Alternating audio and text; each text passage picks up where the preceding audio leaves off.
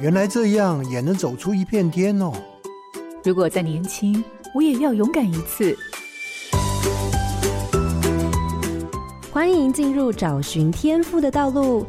这里有故事，有方向，最重要的还有愿意陪伴、勇敢探索的你。我们一起让教育不一样。我是蓝伟莹，身为企业主。或是企业人资主管，你筛选员工的条件是什么呢？是学历还是能力？荧光焦点：中山大学人文暨科技跨领域学士学位学程。在高雄的中山大学，为了呼应新时代学生的需求，成立了人文及科技跨领域学士学程。这个学程是因应世界越来越多元的挑战，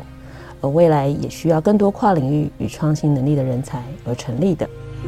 特别的是，学程不仅鼓励学生接触各领域的课程，并且发展自身的兴趣。学程的教授也强调以教学生等为目标，提出你们负责做梦，我们陪你让它成真，营造出师生教学相长的环境。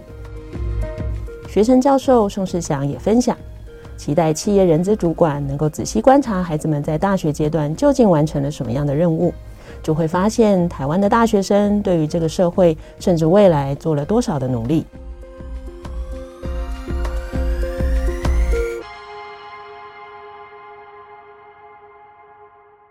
各位好家庭联播网的听众朋友，大家好，欢迎收听《教育不一样》节目。本节目每周六上午八点在好家庭联播网、台中古典音乐台 FM 九七点七、台北 Bravo FM 九一点三联合播出，还有 Podcast 上也可以听到哦。我是蓝伟莹，今天要进行的是大学不一样的主题，要跟大家聊聊人文与科技的相遇。那今天节目中邀请到的是中山大学人文暨科技跨领域学士学程的宋世祥教授，宋老师早安。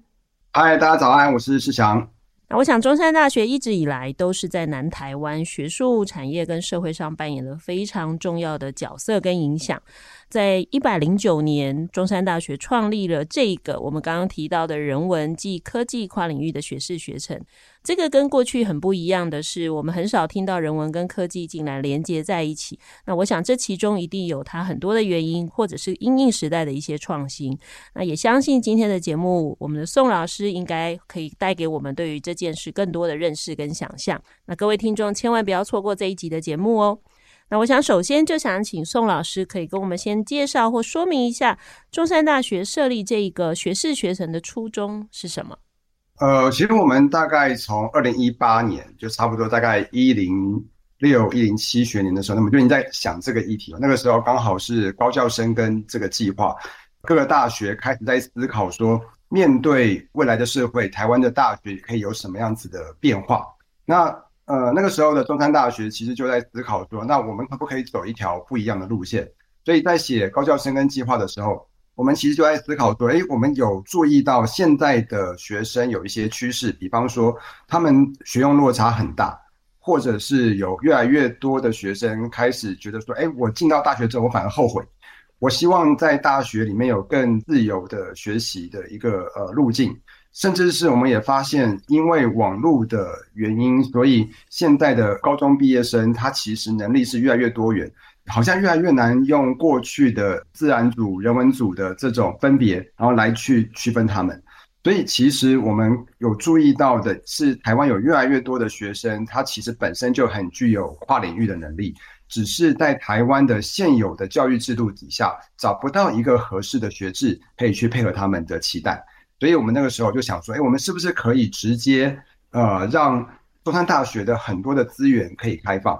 中山大学里面内部的课程的修课的一些的门槛把它降低，或者是我们让同学们更有机会依照他们自己的专业兴趣，或者是想要解决的难题来去跨领域的学习。所以在那个时候，我们就先从大二开始招生了，我们成立我们第一届的人文暨科技跨领域学士学位学程。就是要希望在大学里面能够看到说，哎，可能呃，他发现到说，在学校里面他原本所选的科系，好像不是那么如他所意。那他想要找寻更多的可能。那中山大学有一个机制可以提供给他们，重新去运用中山大学内部的资源来去帮助他们完成大学的学业。那也慢慢的发现，哎，这个需求变成是越来越多的高中生的期待。所以呢，我们在一零九学年的时候就开始招收第一届的高中生。整体上来讲，就是在这样一个呃，我们觉得现在的高中生已经跟以前不一样了，他们期待更呃多元选择，所以我们成立了这样一个学程。那我就直接接着往 下问哈，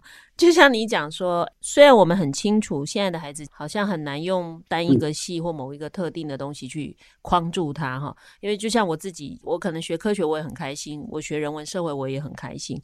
呃，但是毕竟它是一个新的系，尤其又是把人文跟科技结合在一起，所以我我其实蛮好奇的，就是像中山大学在一百零九年开始把这个学士学成变成一个高中生大学的其中一个系。就是以这样的方式来做招生。嗯、那当时做这个决定的时候，心里头应该很忐忑吧？就是这个做法好像很冒险哈，因为毕竟高中现场真的还是领域很分明。哎，高中现场虽然我们很希望它不要分这么细，可是。呃，真的听到的还是学校会把人文社会的孩子跟科学的分开来，那学生可能真的就很难去想象这个学系会提供他什么。所以当时怎么会走上说，哎，下了这个决定，面对高中生做这样的招生呢？嗯，我自己回想，我们那个时候做的决定，好像没有想象中那么痛苦啊，真的哦。就是我们反而会觉得说，就是因为我们可能真的有看到蛮多的需求啊。嗯可是到高中端，我们的确会碰到像刚才郎老师提出的，就是他们对于我们很不了解，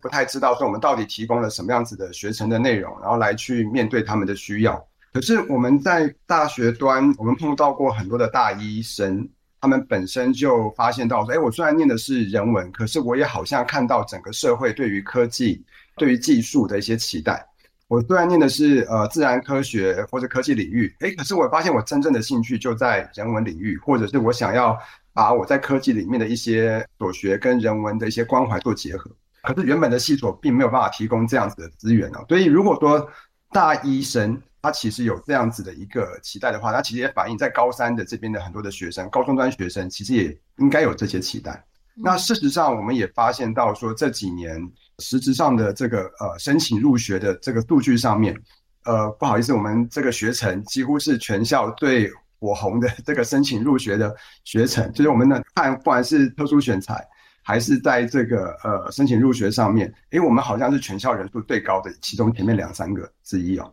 大家都在这上面，所以其实反过来，呃我们一开始当然有一点点忐忑啦，可是我们觉得就尝试看看，可是一尝试之后，哎真的发现这真的就是一个我们。台湾需要的一个教育实验，那当然我们也不是全台湾唯一的第一个。比方说成大的不分系，或者是在这个之前有一些是以院来作为不分系的，那甚至是交大百川学院这样子，它也是有类似的，把很多的大学内部的资源把它打开，主要是让学生可以在校内多元选课这样子的一个规划。其实其他学校也有出现，所以我们也比较敢去在有很多前辈的这个努力底下。开了一个人文暨科技跨领域学士学位学程，可是相较之下，可能很多的不分系，它就是不分系。那我们其实是特别去强调人文暨科技，所以可能很多的同学就会很担心说，哎，我是不是这个只懂人文，然后不懂科技就不能进来，或是只懂科技不懂人文，没有人文关怀就不能进来？可是不是哦，而是我们其实是希望是。这边进来之后，其实你会同时受到人文跟科技的一些训练。我们也鼓励你，不光只是学人文的一些领域的课程，有往科技领域的课程去修。我们也提供一些相关的基础训练。嗯，刚刚您特别提到人文跟科技，看起来好像是很壁垒分明的两个领域。那所以我想问一下，就是。嗯当时我们在成立这一个学士学程，尤其是后面挂了“跨领域”三个字，对，所以想知道一下，就是这个学士学学程的那个内部的这些大家在创立的这些伙伴们，对于所谓的跨领域的定义是什么？好，呃，其实我就直接跟大家介绍一下我的同事有哪些人。我觉得大家可能可以先想想，我们我们在一个学程里面有多么的跨。比方说，像我是人类学背景，可是我自己已经跨到比较偏设计。甚至到科技的一些人文社会议题的里面来。那可是我的同事里面有都市规划，有工业设计、机电、海洋工程，然后还有创新创业。所以它其实反倒是呃，我们内部就有非常多的老师，其实就对于跨领域这件事情，跟自己专业不同的人合作都很有兴趣。所以老师之间会有非常多的这些的交流，然后来谈说，诶，如果说我们本来就会的东西，然后彼此交流、彼此合作，可以产生出什么样子的火花？这是老师之间的跨。那我们在这边的对于跨，其实反过来讲，我们会认为说，你要去解决一个社会的难题，其实在今天已经不是单一一个学门可以去处理的事情。比方说，你碰到一个社会难题。今天难道不用大数据吗？今天不用一些科技来协助来解决吗？你不用数位工程吗？换言之来讲，我们已经认看到，就是今天的社会难题本来就已经不能只是用单一一个学门来解决的时候，我们当然会希望学生在大学阶段，他其实就拥有跨领域的能力。所以，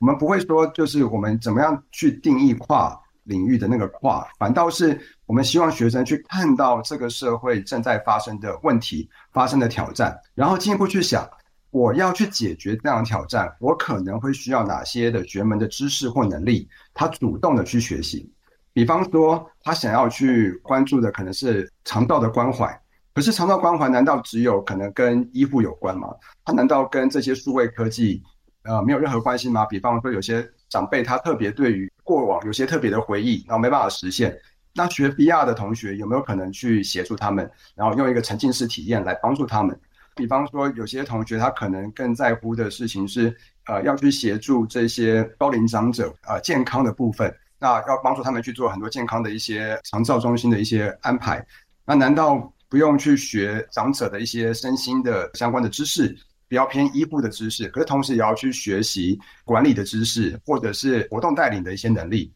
那所以真实的问题本来就很难只靠一个学门来解决，所以我们会希望的是学生就是能够看到这些事情的复杂面，然后在大学里面找到相对应的学门来去获得他能力的培养。好。刚宋老师已经先点出我很好奇的事情，他提了他们有好多不同的老师。因为我在看网页的时候，我觉得很有趣的是，网页上特别特别介绍说，这个学程聚集了一群勇于创新、跨域合作、热血冒险的老师们。我们其实很少看到大学跟对外沟通的网页哈，特别讲老师，而且还不是说我们的老师是哪个大学什么哪一个博士什么毕业，其实强调了三个特性，叫做勇于创新、跨域合作、热血冒险。所以这是其实还蛮特别的事情。所以我很想问宋老师，当时你们怎么帮自己打了这三个 slogan 的广告？就是想透过这三个 slogan 跟外界沟通的是什么？呃，我倒不如说，我跟呃蓝老师分享一个我们自己对于大学现在的一些观察。那当然可能有些可能会让一些人很生气，没关系。呃、这个观察是，其实其实很多的大学生对于老师很失望，很多的大学生对于他进来大学之后，哎，发现老师都在热衷于研究，可是对于大学生的成长其实是非常忽略的。就是今天，虽然每个学校其实都有非常多热血的老师哦，可是可能在整个台湾现在是科研导向的一个升等机制的一个发展下面，它其实会聚集很多的老师。虽然到大学里面去教书，即便在国立大学、研究型大学，它的所有的整个力气、时间的分配都集中在自己的研究上面。那在教学上面，其实就碰到问题了。可能就没有办法分足够多的时间给学生，或是安排比较多的时间去陪伴学生的成长。那这个其实就会变成是今天整个台湾社会对于大学的一个期待的一个落差。很多的父母亲都会认为说：“哎，我今天是让孩子进到大学登大人，就是好好的从孩子变成到大人的状态啊。”可是要从孩子变成大人，他其实需要很多的陪伴，或者是要给他很多的磨练等等。可是。当中，如果说有很多的老师，他其实被升等机制绑住，或者是尽量的鼓励他们都是以研究来升等的话，那其实他们在教学上面的陪伴其实是比较少的。所以，我们这边学程基本上是鼓励老师用教学来升等，当然研究升等还是可以啊。可是我们呃，因为我们自己没有研究所，所以大部分的老师，我们就像一个独立的系一样，那我们就花很多的时间在陪伴大学生们。从大一进来，然后到大四，其实我们花很多时间陪伴。我们虽然不是一个完整的系，我们叫学程，我们老师只有啊、呃、六位，可是我们反而花更多的时间在陪学生，去听他们的声音，了解他们的需求，在校内去冲撞很多的体制，帮助他们去得到他们想要学习的一些课程或者是一些培力。嗯。嗯其实刚刚宋老师讲的啊，我自己呃以前在高中教书的时候，我的学生真的常会回来跟我说，为什么大学的老师那么多人不会教书？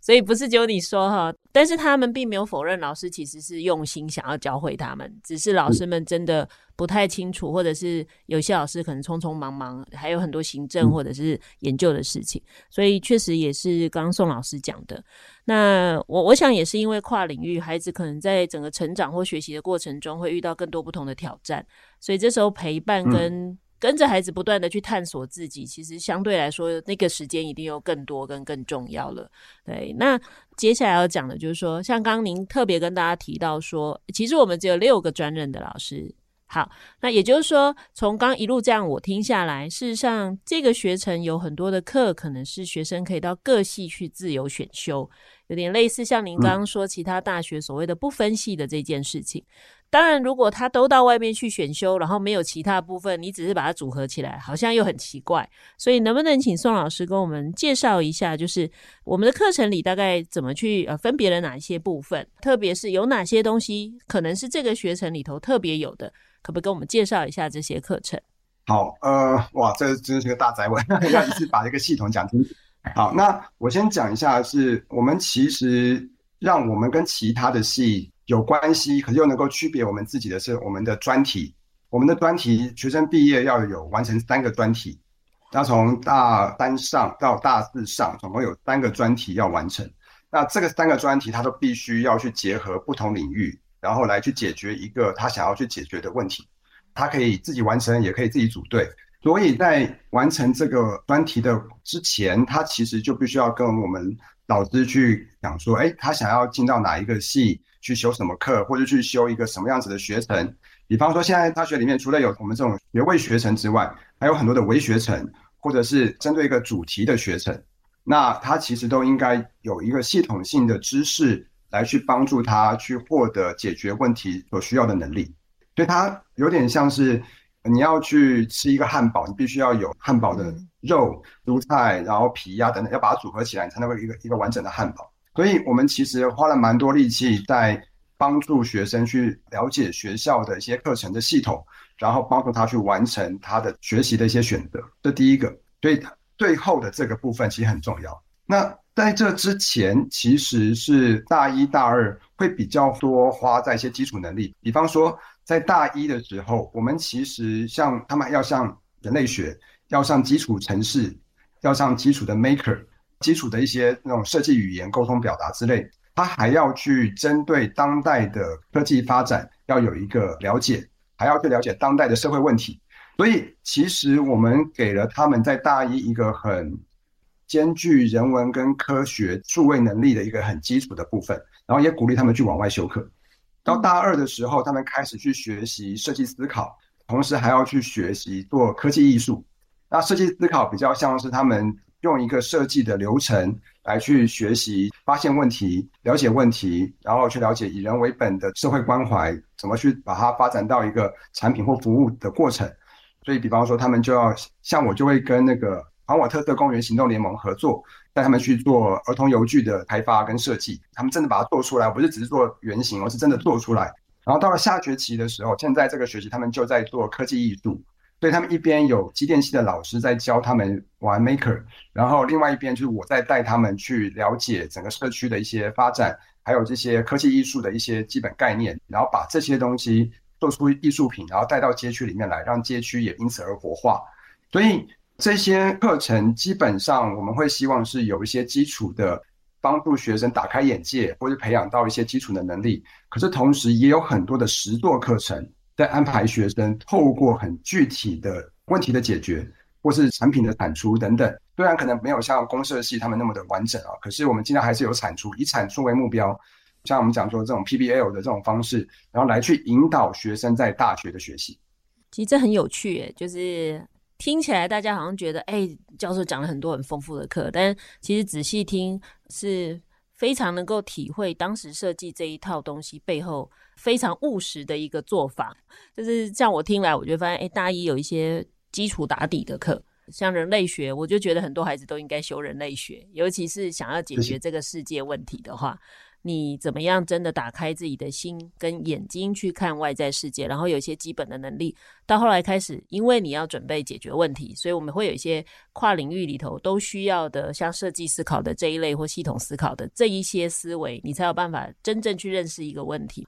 那我觉得后面更有趣的就是，为了要解决我关心的事。我开始展开我的学习，所以我既在想怎么运用大一大二这个学程里头给我的这些武器好了，然后可是我自己又要想办法去找专业的东西进来帮助我，让我的专题完成。那与其说我今天是修了一个课完成专题，可能更适合说的是我有一个心理的盼望，我用这些东西来帮助我能够去改变这个社会。所以呃，确实他应该。把人文这两个字放前面，因为我一直在想这个戏的名字在 argue 的时候，到底是科技要放前面还是人文放前面？我觉得这样听下来，人文放前面真的蛮好的，因为一切的目的都是希望让人类的社会能够呃追求公平正义，或者是维护人性尊严。所以真的会听得出来，其实这是一个虽然很多学校好像都有不分系，可是中山大学之所以不把它称为不分系，它背后可能有更多的期待，而不是单纯让孩子一开始还没找到未来的方向不分析，而是对这群孩子，我们甚至更希望他们能够成为未来改变这个社会的一群先行者。那这一段当然我们就要开始去谈跟人有关的事了。那个学程里头当然最重要的就是我们的学生。教授说，其实他们在很早就从大二以上的孩子可以开始进入这个学程做呃修课。在一百零九年，我们就开始收了高中毕业的学生。那我想请问的就是，从一百零九年之后开始招生，那这些孩子是从高中毕业就直接进来。目前这些孩子其实也才到大二嘛。那您自己的观察就是这些孩子目前的学习状况如何？因为毕竟在高中其实蛮少有跨领域的学习，甚至一些关怀社会的更多的思考。所以这些孩子到目前为止，整个学习的情况，或者是老师的教学上啊，或孩子学习上，没遇到一些什么问题呢？哦，这真的是要把自己的这些真实的东西拿出来跟大家分享，有点害羞，有点险。好，那呃，其实我们有发现。依照我们第一年的学生，就一零九这些学生，他们一开始是很认同，可是反而到后面他开始有点迷惘，就是他其实一旦进来之后，他发现要自己要做很多很多的决定，因为老师们会跟他讲方向，可以哪些建议，可他们要做很多的决定，他们其实会还蛮迷惘，就是说，哎，我到底要修什么课？我到底要往哪方向走？那刚才在休息的时候，跟这个蓝老师聊到，就是我们人科学程不断的在跟他们讲的一件事情是：你们身上没有任何的标签可以帮助你们，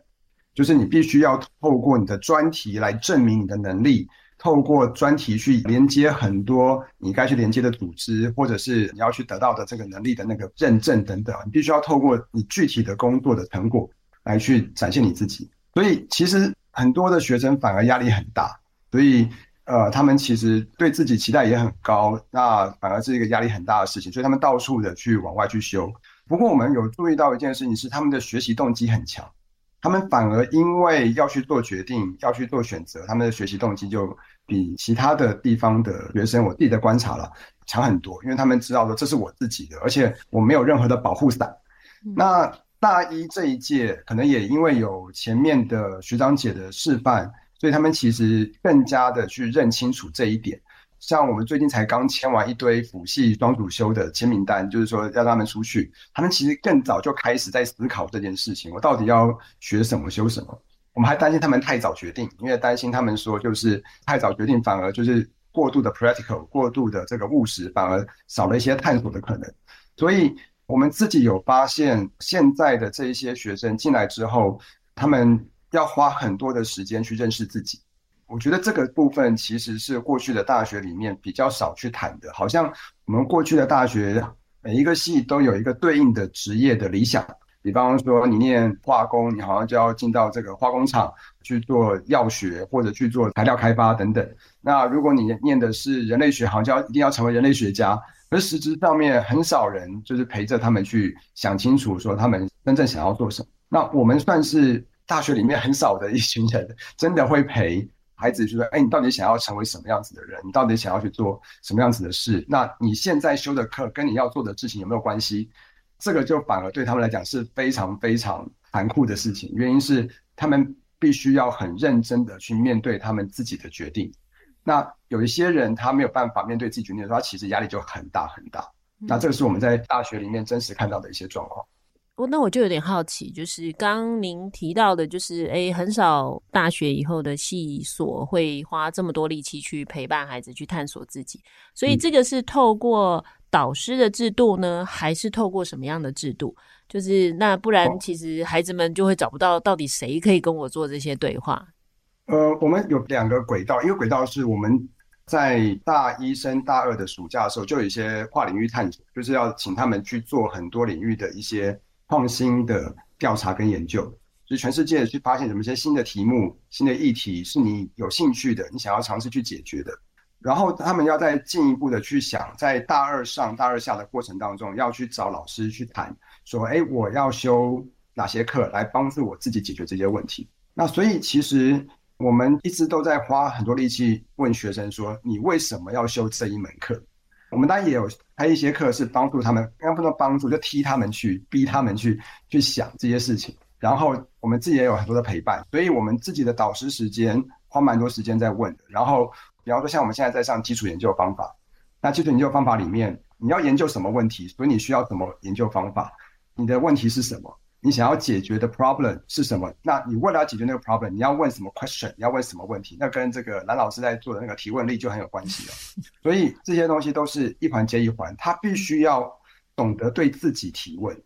他必须要对自己要有质疑，要问就是我到底有没有把一些事情想清楚？那我觉得其实这个对于现在的这一群的啊、呃，我们眼前这些大学生，其实带来很不一样的学习体验。那。我们有碰到外系的同学，在说人科的同学还蛮不一样，就是说我们其实还蛮敢表达自己，啊我们还对于很多事情的想法比较特别，就是很容易从到底我为什么要做这件事情出发，然后来去讲出很多很多的事情，因为他们必须为自己做的每一个决定负责。那当然也有很多孩子其实是不是那么的适应啊，那我们就尽量陪伴就是。嗯，所以你看哦，刚刚虽然您说你们这一个学程是没有研究所的，可是我觉得听起来每一个都好像是指导教授。对，就是哇，而且还人数蛮多的。如果今天是带研究生的指导教授，还不用带这么多人，其实真的也是蛮辛苦的一件事情。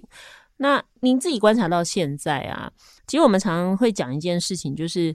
像我以前在跟很多大学对谈的时候，我也会请他们想清楚一件事情，就是你到底要对外的诉求是你的孩子进来，我就会把他培育成某个能力的人，还是其实我们确实还是会要跟高中或者是家长说，你的孩子也许要具备某些事情，他才适合进来，因为这两个是不一样的。一个是你可能得真的要有一些基本的一些特质，你才适合进到这个学程。另外一种是没关系，其实你进来，我们就可以培养你某些能力。那我我比较想要了解，就是宋老师可以跟我们讲一下，就是您自己对于这件事的想法呢？会不会真的有推荐说，到底什么样的特质的孩子是真的要有这方面的特质？你其实在考虑要不要进到这个学程？其实我们内部有蛮多的辩论在这一方面，因为的确就是我们常常讲说有教无类嘛。就是我们不要特别去帮孩子贴标签，然后尽量去教他们。当他们进来之后，我们真的有看到有一些，呃，我们就直接讲好，学测进来的同学跟申请进来同学，其实学习动力差非常多。就是分发的他其实就是他就被分进来，所以他其实很少那个动力。那申请进来的同学，他的动力非常强，他们一开始就知道说我要去往哪里走，然后他其实比较不会迷惘，他从可能做了决定的那一刻。就在想很多很多的事情，所以这个经验其实带着我们去思考说，其实如果说他对于跨领域对自己负责这件事情，可能没有呃那么大的怎么讲，就是那种觉悟，他可能就没有那么的适合我们，因为我们其实就是一个呃你必须要为自己做很多决定，要为自己负责的一个学程。那其他很多地方，他就然后你就毕业了，然后你就拿到那个。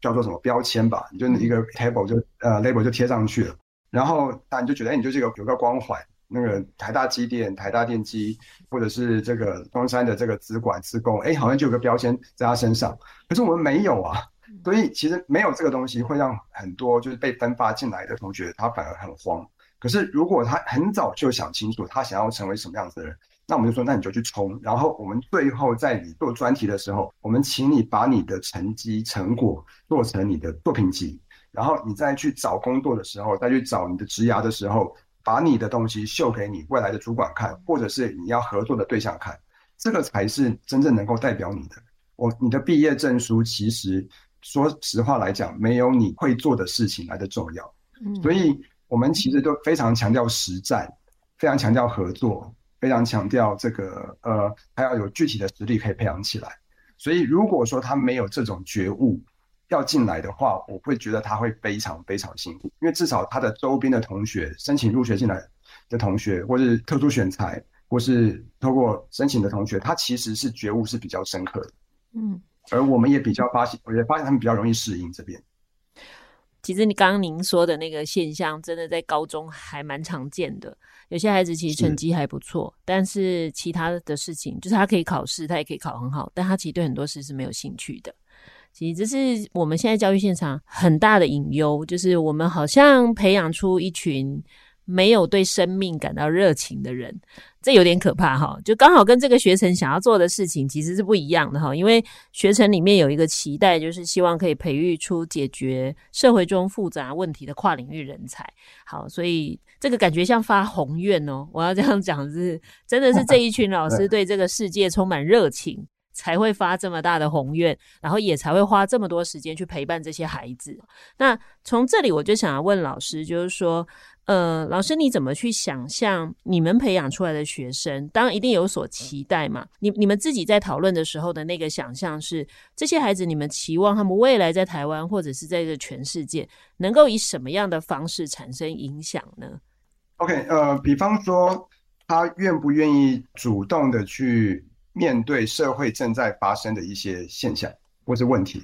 所以，比方说，像我们其实，在他们的专题当中有一个要求，是他要去参加一些社会创新的竞赛，就是我们直接透过他这些竞赛把他丢出去，他必须要，比如说像现在我的学生，呃，就有一些学生要去打，比方说教育部所开的一些竞赛啊，比方说样飞啊，或者是感动地图啊，这些教育部青年署可能跟社会关怀有关的竞赛等等。或者是他其实呃，我们会期待他在毕业之后，他应该要有这个能力去有些行动，有些行动，然后去改变他周边的环境。他要能够成为领导者，或者是在一个团队里面，他能够去呃，在技术上能够有些贡献之外，他要有一个判断力，判断出社会价值。那这其实很难的，非常难，因为很多人文关怀的那个素养，其实要慢慢培养成立的。可是我们也发现。如果一个人只有技术而没有社会的这个哲学上的一些训练关怀的话，他其实做的判断、做的决定很可怕。所以，其实我们就期待说，这些同学当他看到社会上面有一些价值是需要坚持的时候，他能够站出来坚持，而且能够用技术去帮助这个价值的实现。这听起来有点抽象了，可是这的确是我们对于人才的一个想象，就是他要有这种判断力、社会的关怀。人家有技术力，然后能够去把这些关怀，然后可能还没有人去解决的问题，能够透过技术去实现，或者至少能够找到有技术的人，知道怎么跟有技术的人合作，促使一个改变可以发生。那所以成功未必一定要是完全都由我自己来，那我可以跟一群有技术、有兴趣、有共同关怀的人一起努力，那一起能够推动这个社会的改变。嗯，所以我就说是宏愿呐，是，就是真的。他不是一个倡议者而已，他更必须是一个着手解决问题的人。嗯。我们其实现在社会里不乏关心这些事情的人。事实上，有非常多年轻人对于社会正在发生的事情，不管是跟大自然环境有关的，或者是呃人的公平正义的问题的，其实关心的孩子真的很多。但是，真的能够找到方法解决跟动手去做的人，目前其实毕竟还是少数。所以，其实这样的人才培育对于整个世界的永续，其实是非常重要的哈。所以，其实教授们看起来是在培养人哈，但是以身为地球人，我觉得要非常感谢 各位，就是考量到这一块，然后愿意在大学做了这样的尝试。那回到现实面，就是刚刚我们讲的，因为到大学才做这个训练，坦白说真的很辛苦，对不对？因为你会发现，天呐，有好多东西，你以为他的年纪应该知道了。你以为有些东西应该早就想清楚，但是进到大学，你才开始在陪孩子想你的人生要往哪里去，或者认识你自己。所以在你这些年的经验下来的时候，你对于高中现场啊，高中现场会有什么样的建议呢？因为有很多事在高中如果没有做或没有发生，或者有很多事情父母应该要更早去跟孩子谈，或者带着孩子去体验，但这些事没有发生，到底对于他未来后续在进行这些跨领域或者是社会议题的这一些参与跟学习，可能会有一些困扰嘛？那您会怎么建议他们去改变他们现在的一些做法呢？啊，这这个问题真的很大，而且应该是说，就是我自己的想法，我觉得其实是要回到社会上面真正在发生的事情去关怀。